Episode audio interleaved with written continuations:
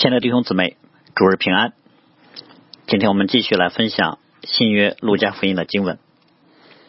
今天我们分享的经文是在路加福音的第八章二十六节到三十九节。我们先一同来祷告。荣耀全能的父神，我们一同到你面前来敬拜，来匍匐寻求你的面。愿普天之下你的众儿女。无论在何处，以什么样的方式来敬拜你的时候，你都临在我们中间，显出你的威能，显出你的荣耀。我们也特别求你，借着你的话语，施恩赐福给我们，坚固我们，赐我们在地上行走刚强壮胆的心。听我们这样的祷告，奉我主耶稣基督的名，阿门。好，上个主日的时候，啊，袁林牧师分享了主耶稣平静风浪的神迹，以至于门徒们又惧怕又稀奇，所以他们彼此说：“这到底是谁啊？可以吩咐风和水，连风和水都听从他了。”那我们今天来分享的是，不久之后，主耶稣又在门徒面前行了一个更加令他们神奇啊，令他们稀奇的神迹奇事。啊，就是在格伦格拉森这个地方医好了两个被鬼附的人。我想这个神迹呢，一方面进一步引发了门徒们的思想啊，同时更是显明了耶稣是至高神的儿子，他这种独特的身份和他身上超然的全能。那这段经文呢，在福音书的记载当中有一个特别的地方，就是主耶稣。来到了一个以外邦人为主的区域，这个地方在加利利湖的东南边啊，被称为叫格拉森人居住的地方啊。其他的中文译本呢啊，比如说李振中本呢，把这个地方译成叫啊格加萨。那主耶稣呢和门徒们上岸之后，就在这个地方，在某个城里面啊，在某个城外应该是遇见了一个被鬼附的人啊。这里面我们要特别说明一下啊。啊，其实照着马太的记载，主耶稣在格拉森所遇见的被鬼附的人不是一个啊，而是两个啊，而且还特别提到这两个人对周围人的那种扰害啊，他们极其凶猛，甚至没有人能够从那条路上来经过。那这个迎着主耶稣走来的这两个被鬼附的人，可能在当地是很多人都熟悉、都知道的啊，当然也是众人都害怕的啊，或者说。啊，是众人都厌恶和远离的人。但是呢，这个人在看到主耶稣的时候，啊，他却迎着主耶稣就来了。所以呢，我们可以把它理解成，其实是主耶稣啊迎着这两个人而来。当然，我们不要误解，好像这鬼不怕主耶稣，故意要迎迎着上来吓唬或者试图伤害主耶稣。啊，从后面的继续我们看到，啊，这个被鬼附的人啊，或者说。啊，附在这个人身上的鬼是认识神的儿子的，所以这个被鬼附的人向着主迎来啊，不是因为他不认识啊，也不是来故意挑衅，而是他们看见了神的儿子，他们必须俯伏下来来拜他。所以马可的相关经文里记载就说，他远远的看见耶稣就跑过去拜他啊。所以在我的理解当中，我觉得他们巴不得赶紧逃跑离开呢，但是他们不敢，他们必须来拜主耶稣。而我们看到这个被鬼附着的特点是什么呢？啊，这啊，在儒家的经文当中啊，特别说他们许久不穿衣服，不住房子，只住在坟茔里。啊，这这话一听就让人觉得不但怪异，而且有点惧怕。但我想，我们应该留意的是啊，这个描述主要说明了啊，他们作为一个被鬼附的人生命当中的悲惨的境地。他们不穿衣服呢，表明他们。作为堕落之人，连最后一点遮蔽他们羞耻的衣物都被剥夺了。他们不能住在房子里，只住在坟茔地里面，表示他们已经被从人类的共同体当中，被从社区、从社会当中完全给逐离出来了。所以他们只能待在象征着死亡、污秽、阴暗的坟地里。他们是被人类社会遗弃的人。所以在他们身上，我们看到被撒旦侵害的那种深度。他们虽然在地上，他们多少已经开始品尝到地狱的味道。那关于被鬼附呢，我们首先要简单的说一点，就是鬼的确是真实存在的啊，这不是迷信，这是真实。只是呢，圣经里面所说的鬼啊，并不是我们民间信仰里面所说的那种人死了之后的灵魂啊，没出去，还在人间四处飘荡，有时候还借着人或者借着动物或者借着什么物件，还能对这个世界呢产生一些影响力，能说话，能做些事儿，那不是这样的。那更不是民间所谓的那些精怪，还有某一棵树啊，几百年成了精，或者某个狐狸成了精，啊，就有了某种特殊的能力，还会说话了。啊，我们首先要知道，没有人死后他的灵魂还能留在这个世界，啊，更没有所谓的千年的植物或动物啊，或者甚至石头能进化成啊更高级的某种形态，那不可能的。因为上帝所造的这个世界有其基本的疆界、规范和秩序，所以起初上帝创造的时候说各从其类。那这里面所说的鬼是什么呢？就是圣经里面所说的邪灵、鬼魔，他们的首领呢就是撒旦。撒旦呢就是堕落的天使，抵挡上帝的那个，而且呢，嗯，可能还很可能撒旦是个天使长，所以在撒旦。坠落的时候呢，应该是有一批天使跟着撒旦一同堕落了，所以在圣经里面把撒旦连同和撒旦一同堕落的天使呢，就称为叫鬼。他们有很多，而且呢，他们也有一些属灵的能力，他们可以影响人的心智啊，可以试探引诱，可以欺骗恐吓啊，甚至他们可能会有一些超自然的能力，比如知道一些将来的事情啊，或者知道别人的一些隐秘的事情等等。那既然他们是天使啊，虽虽然他们是已经堕落了，但表明两点：第一，啊，他们是被造的是有限的，哪怕他们背叛和抵挡神，他们也处在上帝的权柄管束之下；第二呢，就是他们的确有一些灵界被造物的能力啊，这个能力呢，在神的旨意下啊，还能够在某某某些范围里面或者某种啊情景之下来使用，嗯。因此呢，我们会知道这个世界里面呢，的确会有一些超自然的事事情发生啊，不单单是有圣经里面所记录的这些啊，神界的先知啊，或者是直接啊，或者我们从福音书看到啊，末后的时代里面主耶稣在地上行走的时候所施展出来的神迹奇事啊，其实也有在世界里面神所允许的一些啊邪灵的作为。所以，如果啊，我们中间有曾经有有人。听说过啊，甚至有人就啊经历过所谓的啊那些被鬼附的人啊，声称说是已经啊过世的某某人啊，甚至有的声称自己是什么玉皇大帝之类的。我们要知道那是啊邪灵啊一种欺骗和伪装啊，那是他们的谎言，是为了迷惑人们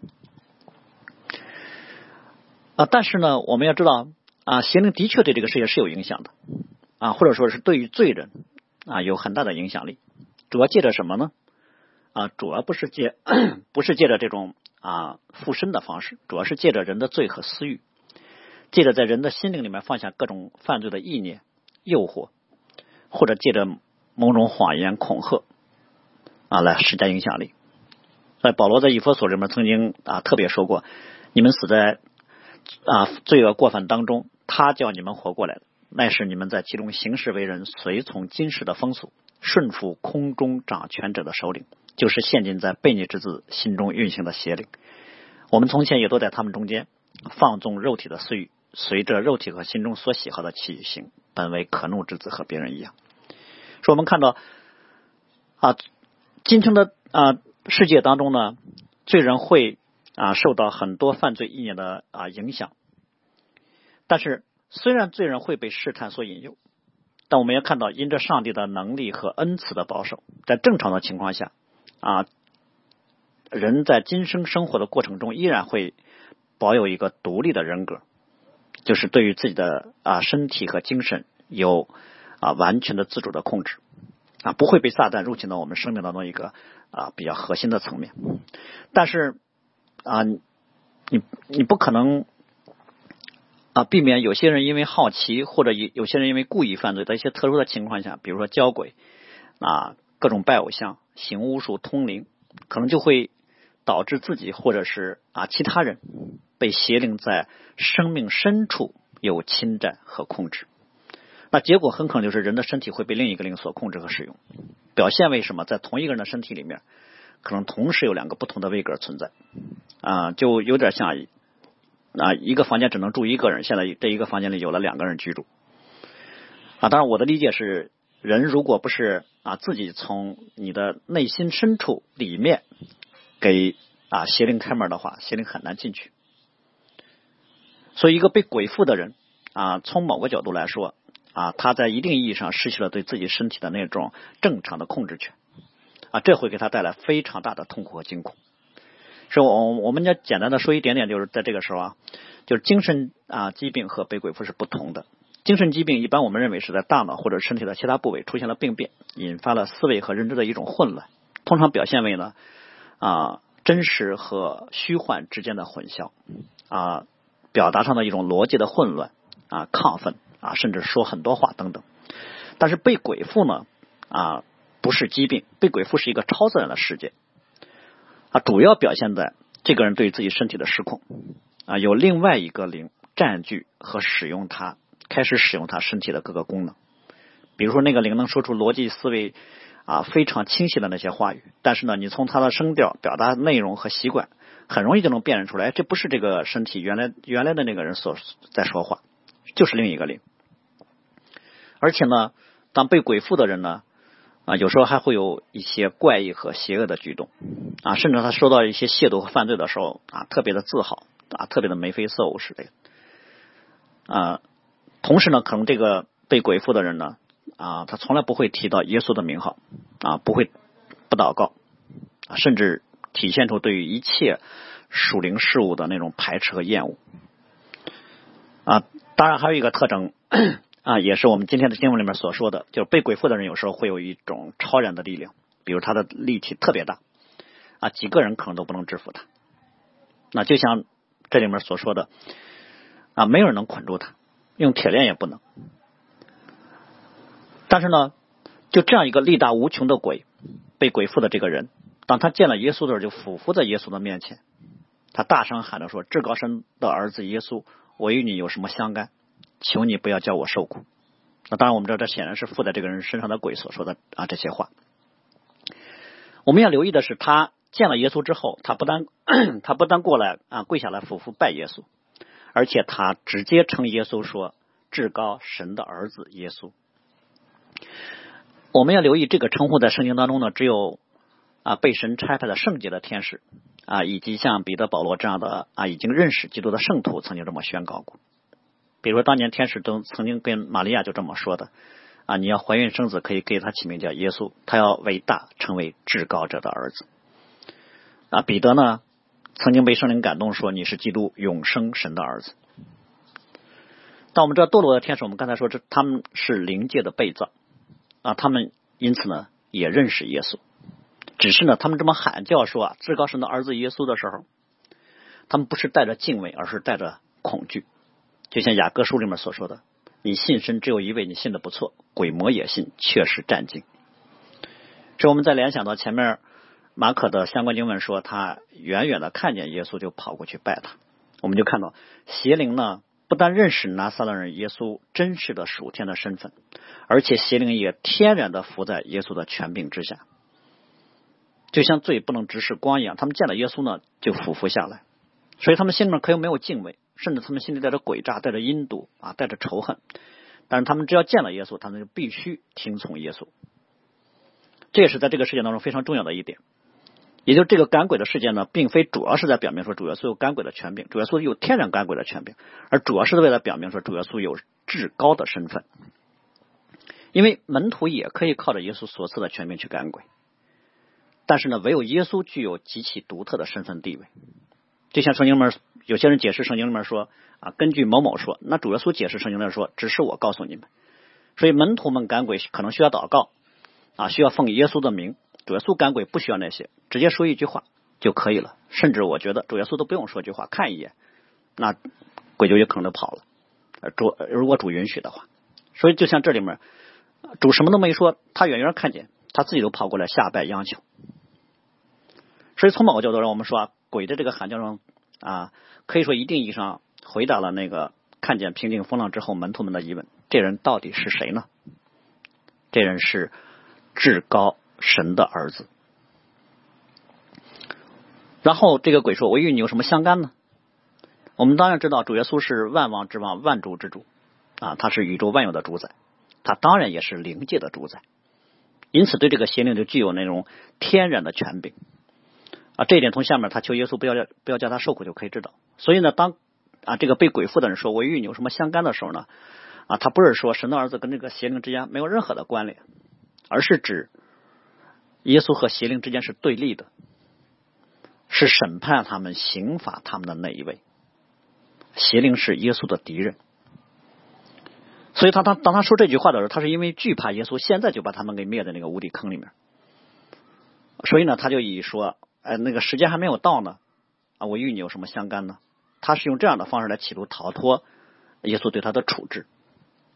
所以我们看到堕落的天使呢，真的具有属灵的知识，他们什么都知道，认识耶稣，也知道他们的命运，知道他们的结局，知道那个无底坑永远沉沦的刑罚，也知道那个时刻还没有到。但是呢，他就运用这种属灵的知识啊来抵挡神。啊，第三句话他说：“求你不要叫我受苦。”那我觉得这更是鬼的逻辑啊！这个鬼附在人身上，让被附的人经受了极大的痛苦和羞辱啊！但是他看到耶稣的时候，他却说：“求你不要叫我受苦。”我觉得这真这真是这确实鬼的逻辑，岂有此理呢？那我们今天作为上帝的儿女呢？我想我们。啊，在看到这个被鬼附的人呢，可能我们心里想：哇，这个太可怕了！啊，有没有可能啊，基督徒信神的人也会被鬼附呢？啊，不，我想，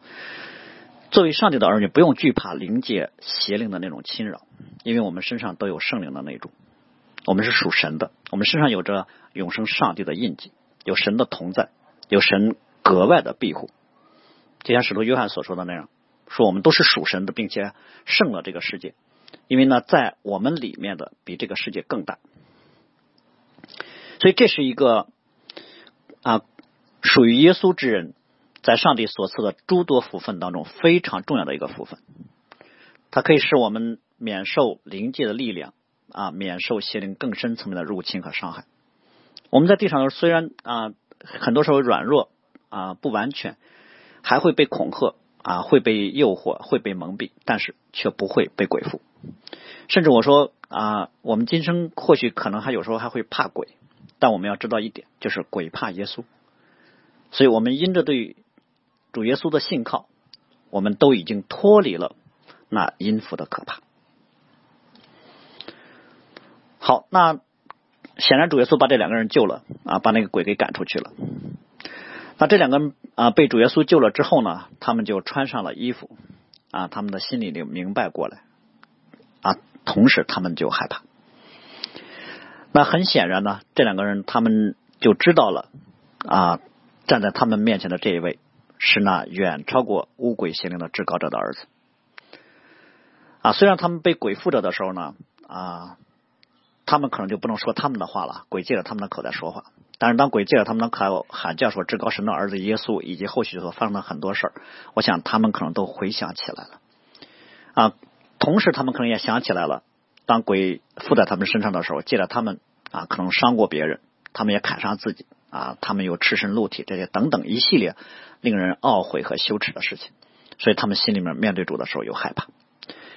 但显然主耶稣接纳了他们，因此啊，他们也是真认识了耶稣。所以后面说，那被鬼附的那个人呢，就恳求和耶稣同在。但是我们却看到主耶稣呢，啊，没有同意他们的请求，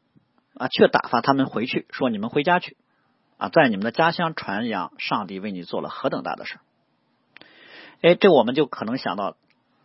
对以色列人来说呢，主耶稣一般行了神迹啊之后呢，通常是嘱咐啊，不要让人知道，因为对犹太人来说。他们都相信神迹骑士，这点啊没有问题。但是因为他们都基本上有一个错误的弥赛亚观，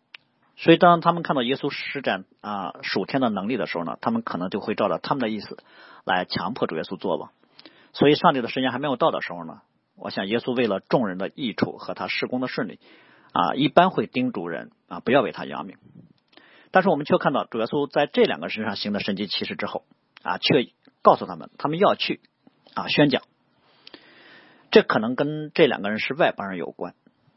再联系到后面，我们看到啊，格拉森一带的人看见被鬼附的人被耶稣治好之后，他们啊极为害怕，竟然让主耶稣离开，就可以知道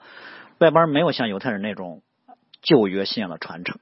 啊，没有弥赛亚的盼望，也没有对于神迹的属灵的认知。看见超自然事件之后呢，因着贪心，他们反而呢啊会逃跑，会逃避。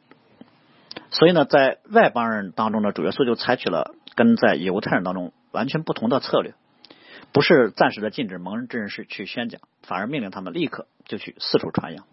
但不管主耶稣的要求是什么，啊，都是为了人的益处。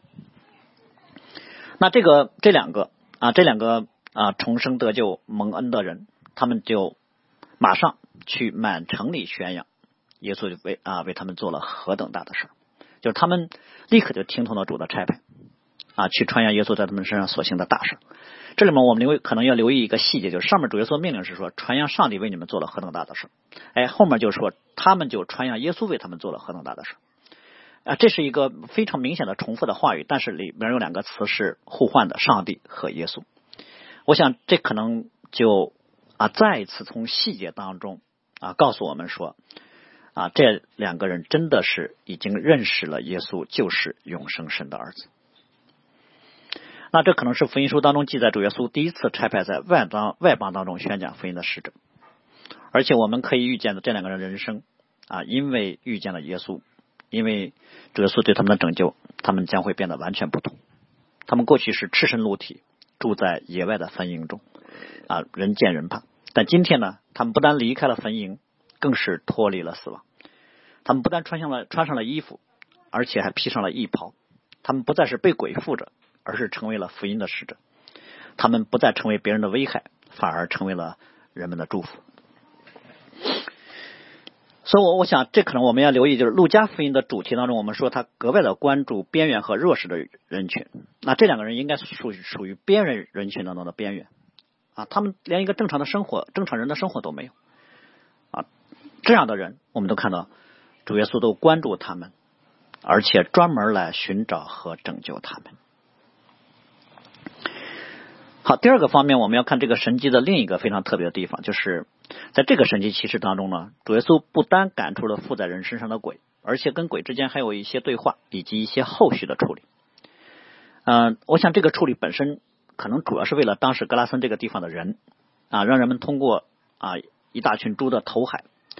啊，确知主耶稣在这个人身上行了何等大的神迹啊，猪呢就作为了群鬼被赶出去的一个可见的证据。那主耶稣首先问他们是什么呢？这跟这个被鬼附的人之间的对话，问他你名叫什么？那我们想到，我们读到这儿的时候，是不是会觉得有些惊奇？鬼竟然还有名字，好像主耶稣不知道他们叫什么名似的啊？其实不是，这是为了让我们知道附在这两个人身上的鬼的特殊的情况啊，不是一只两只啊。主耶稣因此才有这样的对话，是为了让我们知道主耶稣统管万有的权柄是何等的超越。啊，或者说他在灵界有的何等的全能，或者说他在这个这两个被鬼鬼附的人身上做了何等大的事情，这不是一个简单的把鬼赶出来的一个啊神迹，就像前面啊我们看到的主耶稣也多次赶鬼。当然，我们也也也从下面就可以知道，当一个人不认识耶稣的时候啊，竟然可以被魔鬼控制和毒害到这么深的程度啊，一个人的生命可以沦落到如此可怕。可悲和可怜的经历，为什么呢？因为这个鬼说他的名字叫群。呃，其他的中文版本呢，比如说李志忠本呢，就将群这个词呢意味叫军团。啊，这个词语在当时一般罗马军队当中都是指啊好几千人的那种作战单位啊，一般说是四千人到六千人的那种作战单位。我们从马可的记载也可以知道这一点。马可记载说猪的数目约有两千，那我们就知道当。这个名字叫群的鬼从这两个人身上被赶出去之后，他们进入到猪群当中，被缚的猪呢约有两千头，投海自杀了啊，投海死了。这就表明这两个人身上至少有两千头鬼。如果说每一头猪身上有两个鬼的话，那至少这两个人身上有四千个鬼啊，不管具体数目多少吧，一个人身上有上千只鬼所附，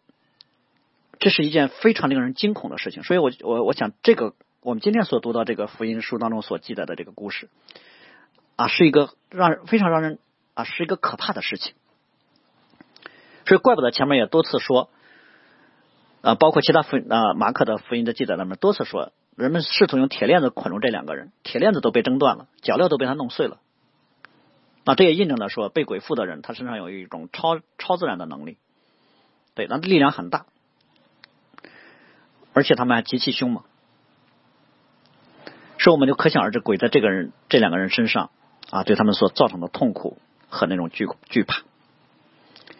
但我们却看到，不管这鬼有多少，鬼的力量有多大，他们在面对耶稣的时候呢，却俯伏在地，恐惧战惊。所以，我想这个神迹骑士呢，记载的就不是一个简单赶鬼的故事，而是为了完全彰显耶稣作为上帝的儿子，他对于灵界那种至高至大的权柄。撒旦虽然有很大的能力，虽然他在地上可以有各种方式去兴风作浪。啊，虽然我们都知道撒旦还纠集了成千上万的啊，甚至更多的邪灵作为帮凶，但是我们也确知道，撒旦并非是一个可以和上帝抗衡的一方力量。好像这个世界上有两个对立的不相上下的阵营啊，撒旦是恶的一方啊，上帝是善的一方，他们多次征战，互有输赢啊。不，这个世界的真相不是这样的，这两方不是势均力敌，确实是两方，这两方的力量根本是不能相比的。因此，我们说，这其我们所生活的世界其实是一个一元的世界。这个世界上只有一位大有能力的主，那就是神的儿子耶稣。虽然有抵挡上帝的力量，但是他们跟神的能力根本就不能相比。主耶稣挥手之间就可以把他的仇敌一起给完全毁灭掉。所以，从对于灵界统管的角度来说，撒旦以及一众邪灵呢，不过是被上帝允许暂时能够有一定活动空间的跳梁小丑。而且上帝对他们的影响力和作为有着严格和精确的控制，不允许他们越过的界限，他们一步都不能跨过去。所以照着啊，后续我们看到照着马太的记载呢，当鬼央求主耶稣说：“你如果把我们赶出去，就打发我们进入猪群吧。”那主耶稣就准了他们。主耶稣之所以允许他们进入猪群呢，我想一方面的确。啊，把邪灵都永远灭在无底坑里的时间还没有到。我们知道无底坑是那个最终刑罚鬼魔和一切堕落灵魂的地方，那里的刑罚呢极其痛苦和可怕，因为那里的痛苦是昼夜的，而且是到永永远远的。我们要思想的一点是在哪儿呢？就是地狱是如此的可怕，可怕到邪灵一响啊，他们就恐惧战斗。可是人类和邪灵相比呢，人类因为无知，所以常常非常的无畏。邪灵认识耶稣，所以一见面，所以一见主耶稣的面呢，啊就俯伏。那罪人呢，却被撒旦蒙蔽和利用到，敢于啊顶撞啊，甚至是把神的儿子给钉死了。那邪灵一想起无底坑就惧怕，因此他还在求主耶稣啊，暂时不要把我们灭到那儿去。可是呢，我们会发现罪人对死后的去向漠不关心，甚至还有时候表现的英勇无畏。所以另一方面，我想就是主耶稣准了这个邪灵的请求，可能主要是给那些不能凭眼睛看见灵界的人有一个直观的对于灵界发生的事情的啊认识和凭据啊。当然，就是先表明这两个人身上所附的污鬼确实被赶出来了啊，进入到猪身上了。另一方面，借着那个猪的数量，让人们对于被赶出的污鬼有多少个有一个直观的认识。所以我们就看到啊，当主耶稣允许之后呢，邪灵就进入到猪群当中。可能场景就是原本安静的猪，突然间都开始发疯啊，疯狂的照着那个山崖上去狂奔，然后就纷纷投在湖里面给淹死了。这一幕可能是把那个放猪的人都给吓坏了，他们可能不知道发生什么事了。但不管怎么样，两千头猪的死亡是一个很大的经济损失，所以他们赶紧去把城里的众人给叫过来了。那看到这一幕的时候，我想可能有一些人会有一些疑问，说主耶稣一定要让这鬼进入到猪身上吗？啊，然后还让这猪被淹死，需要这么麻烦吗？一定要这个地方的人产生经济损失吗？我们说当然不一定了，因为主耶稣一句话就可以让鬼直接消失。圣经里面记载主耶稣或者其他门徒赶鬼的时候呢，从来就没有过啊，除了这啊，就没有过让鬼离开人的身上的时候，还进入另一个动物的身上去的那个潜潜潜力。但是这一次，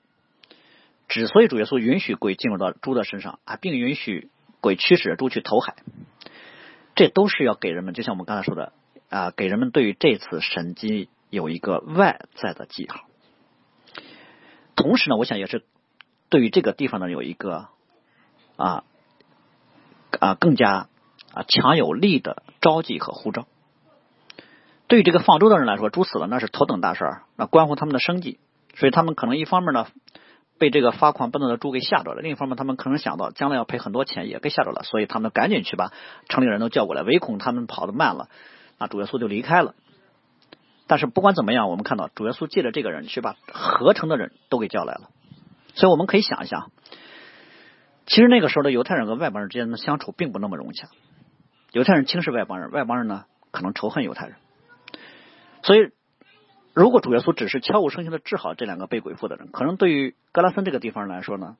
对他们没什么太大影响，他们不会像犹太人啊，一听说主耶稣行的神迹了，一下子蜂拥而来很多人。不可能，格拉森的人最多表示一些惊奇，哎，这事就过去了。这个地方人不可能不会过于关注发生在这两个人身上的那种超然的事件。但是如果猪死了就不一样了，那他们必须聚集过来，他们必须来看、来关注、来查问，他们就来看见主耶稣了。啊，所以如果真的有人提出主耶稣造成了这个地方人的经济损失的话，我想我们可能只考虑啊简单的。啊，两个方面吧。第一就是主耶稣是万有之主，这个宇宙万有都是属于他的。格林格拉森全城的人都是属于耶稣的，何况那猪呢？对吧？主耶稣难道没有权柄来使用这些猪吗？当然有了。第二个我觉得更重要，就是更何况，如果主耶稣要借着猪群的损失，让人更清楚的看到他在这两个被鬼附的人身上所行的神迹是何等的大，他所展现出来的能力和身份是何等的超人。甚至他摆放在这些人面前那个拯救的恩典的机会是何等宝贵的话，那这群猪的损失还算得了什么呢？好，然后我们看到第三个非常特别的地方，就是和那两个蒙恩得救的人不同啊，那两个人恳求和耶稣同在，但是格拉森这个地方的人却要求耶稣离开他们。当然，我们看到耶稣啊，针对这两群人呢，确实有不同的回应。呃，恳求跟主耶稣一起的人呢，主耶稣没有同意。那恳求要求主耶稣离开的人主耶稣就同意了。那为什么呢？当格拉森人被那个放猪的人从啊四处叫过来之后，他们一来一了解发生了什么事之后呢？啊，陆家的记载是他们害怕的很。啊，李振东的翻译说他们被大恐惧所困困困迫。啊，思高本翻译说他们十分的恐惧，这可能让我们很费解。有被鬼附的人被治好了，这不好吗？他们为什么惧怕呢？而且还这么害怕呢？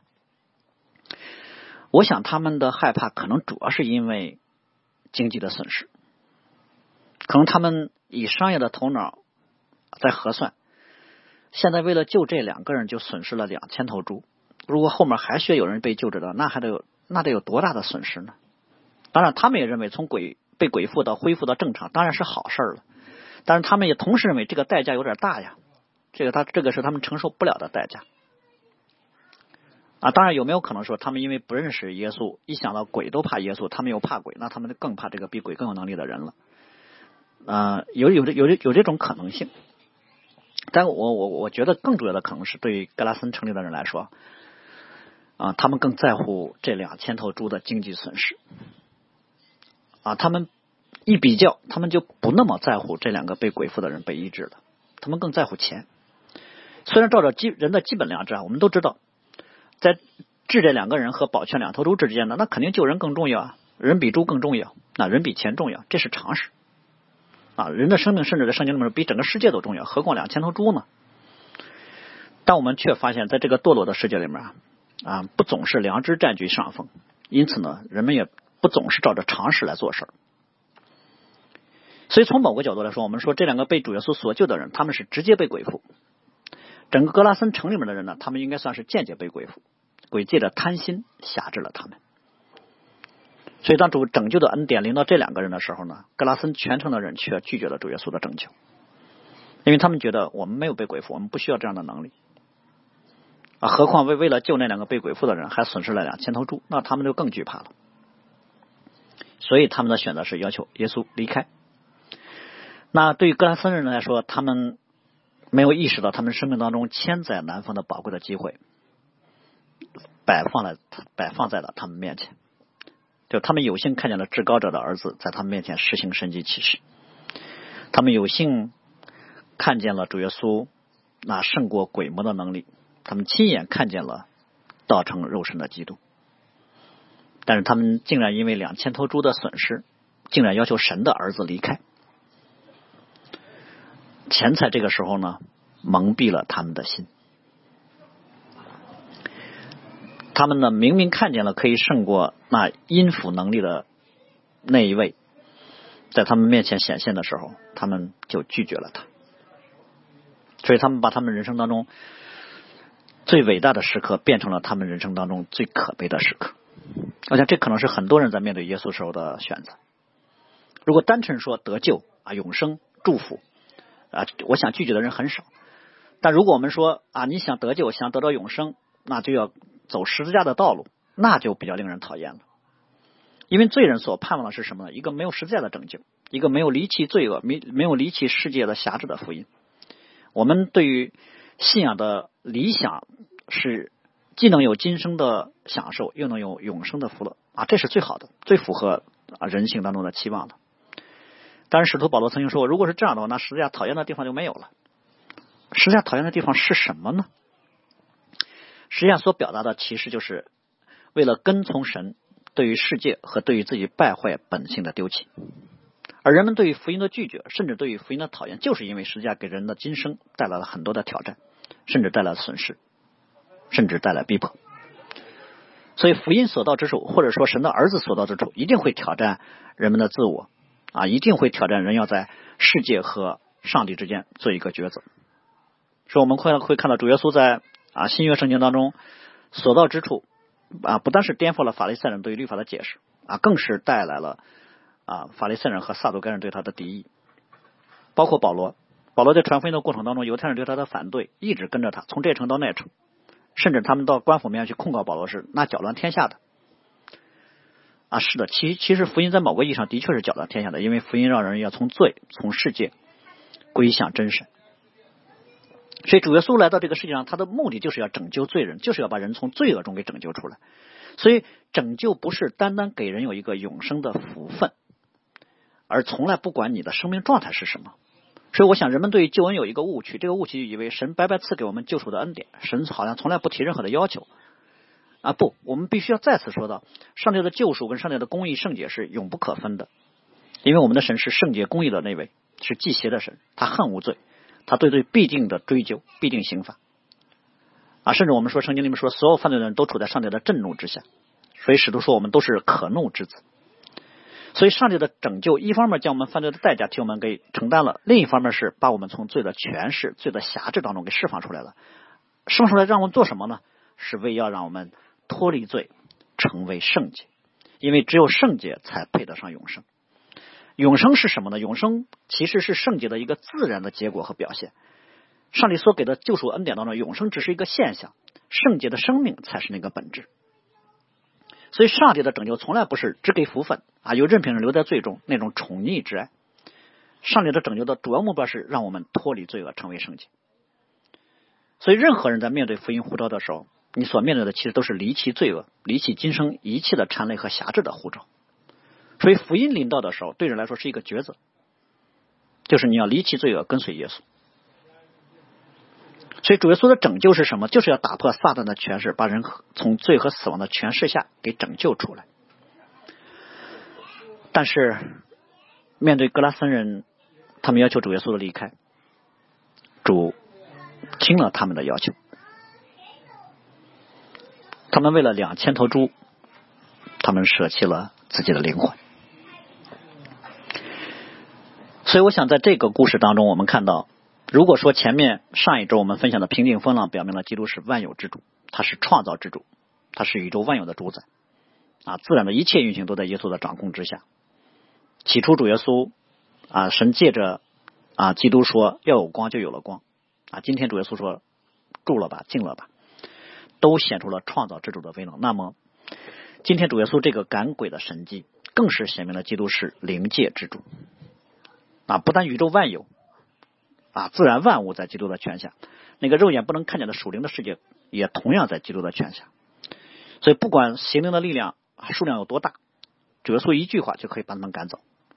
不要说两千只了，哪怕两万只、两百万只，也都在主耶稣的权柄之下。我想，这对我们今生是一个莫大的安慰和喜乐。所以，圣经上所说的“主如果不允许，我们一根头发都不能损害。”是的，魔鬼一步都不能越过主所划定的界限。我们一起来祷告。是的，主啊，你曾经为门徒们祷告说：“我们都不属于这个世界，我们都是属于你的。”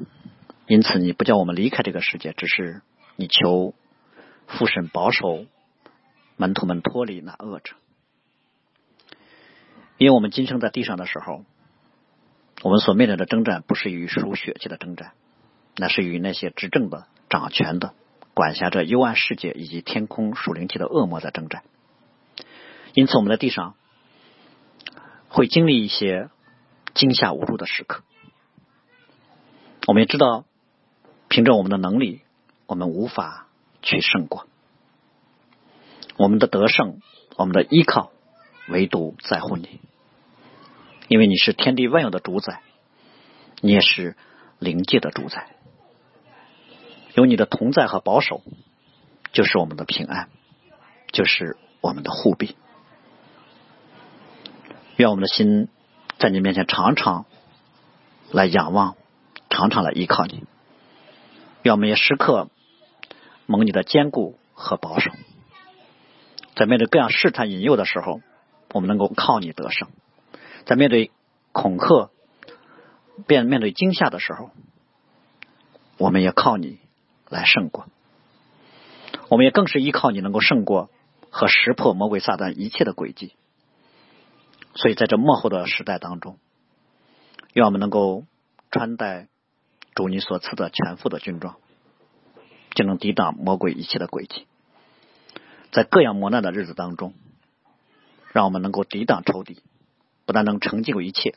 我们还能够在你面前站立得住。愿你成就你在我们身上这样荣耀的工作。听我们的祷告，奉我主耶稣基督的名，阿门。